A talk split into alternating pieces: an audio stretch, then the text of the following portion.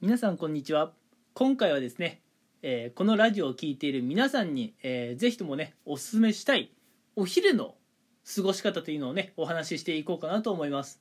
これはね今実際に私がやっていて、まあ、良かったなと思ったからちょっとねお話をしていこうと思いました。うん。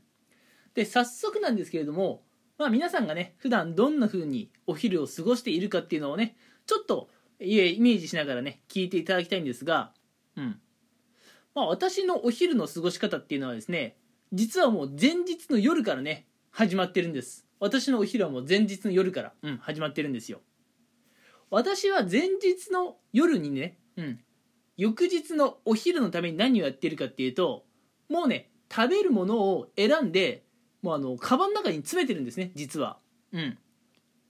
まあ別にねあの手作り弁当とかっていうそんな手の込んだものじゃないんですけれどもまあ事前にねえ近くのお惣菜屋さんとかねスーパーで、え売っているようななんかこう安いねうん。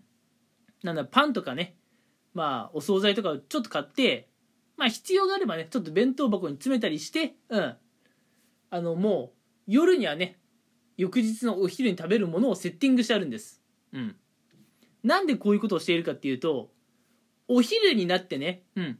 お昼休みだ。お昼を買いに行こうっていうねこのお昼を買いに行く時間はめちゃくちゃもったいないと思うんですよ。うん。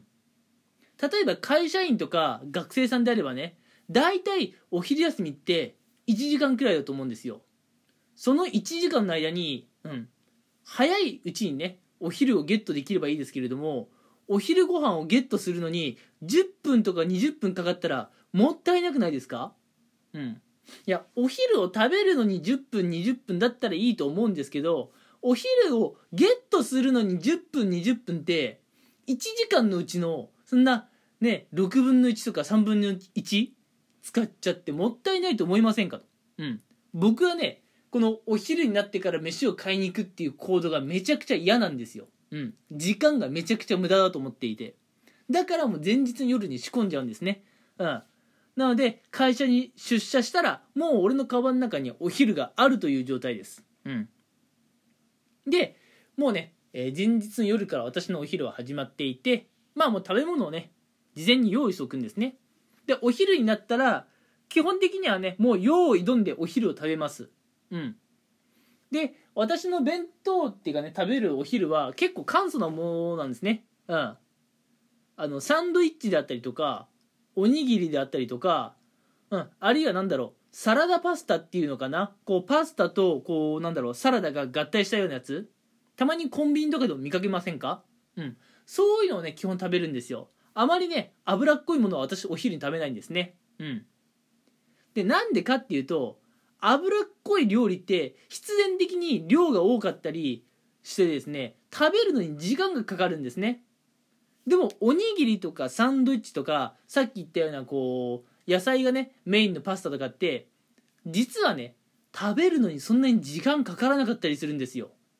なので脂っこい料理を食べるのと、まあ、そうでないね。まあサンドイッチとかおにぎりを食べるのだとお昼が食べ終わるまでの時間が全然違うんですよ。うん。なので私はねまあお昼はだいたい1時間ぐらい休みあるんですけれどもお昼が始まって5分くらいでねもう飯は食べ終わります私は。うん。だってサンドイッチとかおにぎりとかまあパスタの日はねちょっと時間かかりますけれどもそれぐらいなんですもん、うん、私のお昼って。なんで60分あるうちの5分とか長くても10分ちょいでねお昼は食べ終わります。うん。で私がお昼を食べ終わる頃には皆さんがねコンビニから戻ってきたりとかあるいはねまだどっかの行列に並んでいたりとかそういうねまあ言うたら馬鹿げた行為をやっています。うん。いや本当にね時間がもったいないなと思うのでぜひともね、えー世間の皆さんにねおすすめしたいお昼の進め方はもう事前にお昼は用意しておいてうん。でそれもねあんまり脂っこいものじゃなくてうん。おにぎりとかサンドイッチとか用意しておいてそれをねお昼開始と同時に用意どんで食べて5分から10分ぐらいでごちそうさまをする。これがね素晴らしいと思うんです。うん。あとですね脂っこい料理をお昼に食べないっていうのがね一つメリットとしてあるんですよ。脂っこい料理をお昼に食べないメリットって何かっていうとまあ逆にね脂っこいものをお昼に食べるとどうなるかって話なんですけれど午後が眠たくなるんですよ。めっちゃ眠いんですね。脂っこいものを食べた後って。うん。だから午後のね業務がなかなか最初集中できないっていう問題があるんです。だから私はねもう脂っこいものはお昼には食べないっていう生活をもうかれこれね12年はやっているかな。うん。ってな感じです。これもね是非皆さんにはおすすめしたいです。食べるものもね慎重に選びましょう。でお昼を食べ終わった後は何をするか。うん。まあさっきのね計算で言うとあと40分から50分ぐらい私は時間が残っているんですけれどもまあもちろんねトイレとかに行ったりするんですけれどもそれでもやっぱ全然時間は残るんですね。うんでそこでおすすめしたいのができればね本を読んでほしいんですよ。ネットニュースとかじゃなくてまあ私もネットニュースとかツイッターを10分ぐらいは見ますよ。そりゃうん。さすがにね。うん。時事ネタも仕入れたいですから。でも基本的には本を読むことがね最近は多いです。うん。まあそのためにはね皆さん事前にお気に入りの本を見つけることが大事だと思うんですが本なんて世の中バカみたいにあるんでね。きっと皆さんが気に入る一冊はどっかにあるはずです。それを見つけて、まあ、会社に持ってきて、うん、で私はお昼が食べ終わったらね大体すぐに読書をしますね。ちょろっとネットサーフィンして、まあ、読書を始めて、うん。まあ、どれくらいかな？あお昼休みが終わる15分から20分前ぐらいまで読書をしますかね。うん。じゃあ逆にお昼休みが終わる15分前とか20分前から何をし始めるかっていうとこれがね本日最後のお話ラストラストなんですけどお昼休みが終わる15分前とか20分前にですねコーヒーを一口二口飲んでそっから私はお昼寝します。うん。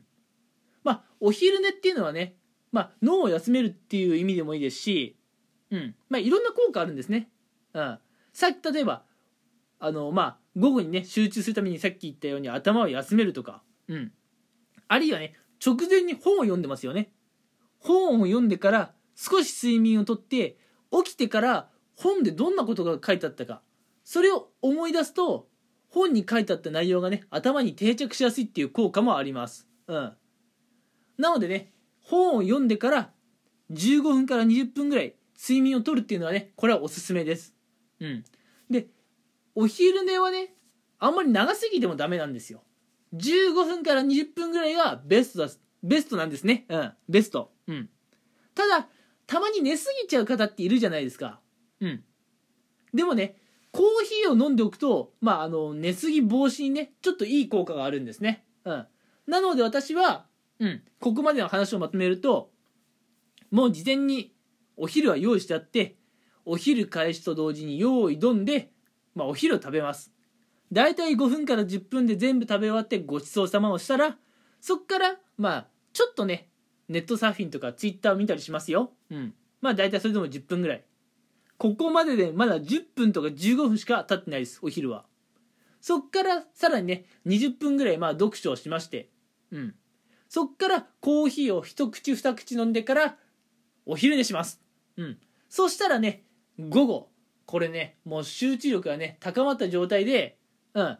あるいはね高まりやすい状態でね午後を迎えることができます。うん。お昼休みもね頑張って仕事したり勉強したりっていうのもねまあいいとは思うんですが午後も長いんでね効率を重視すると、うん、私が今回紹介した、えー、お昼の過ごし方っていうのがねいいんじゃないかなと思います。ではね今回は少し長くなりましたが全国の皆さんに、えー、おすすめしたいお昼の過ごし方というのをね今回お話ししていきました。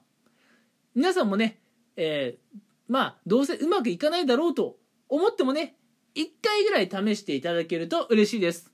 騙されたと思ってまずねまず1回やってみてください。うん。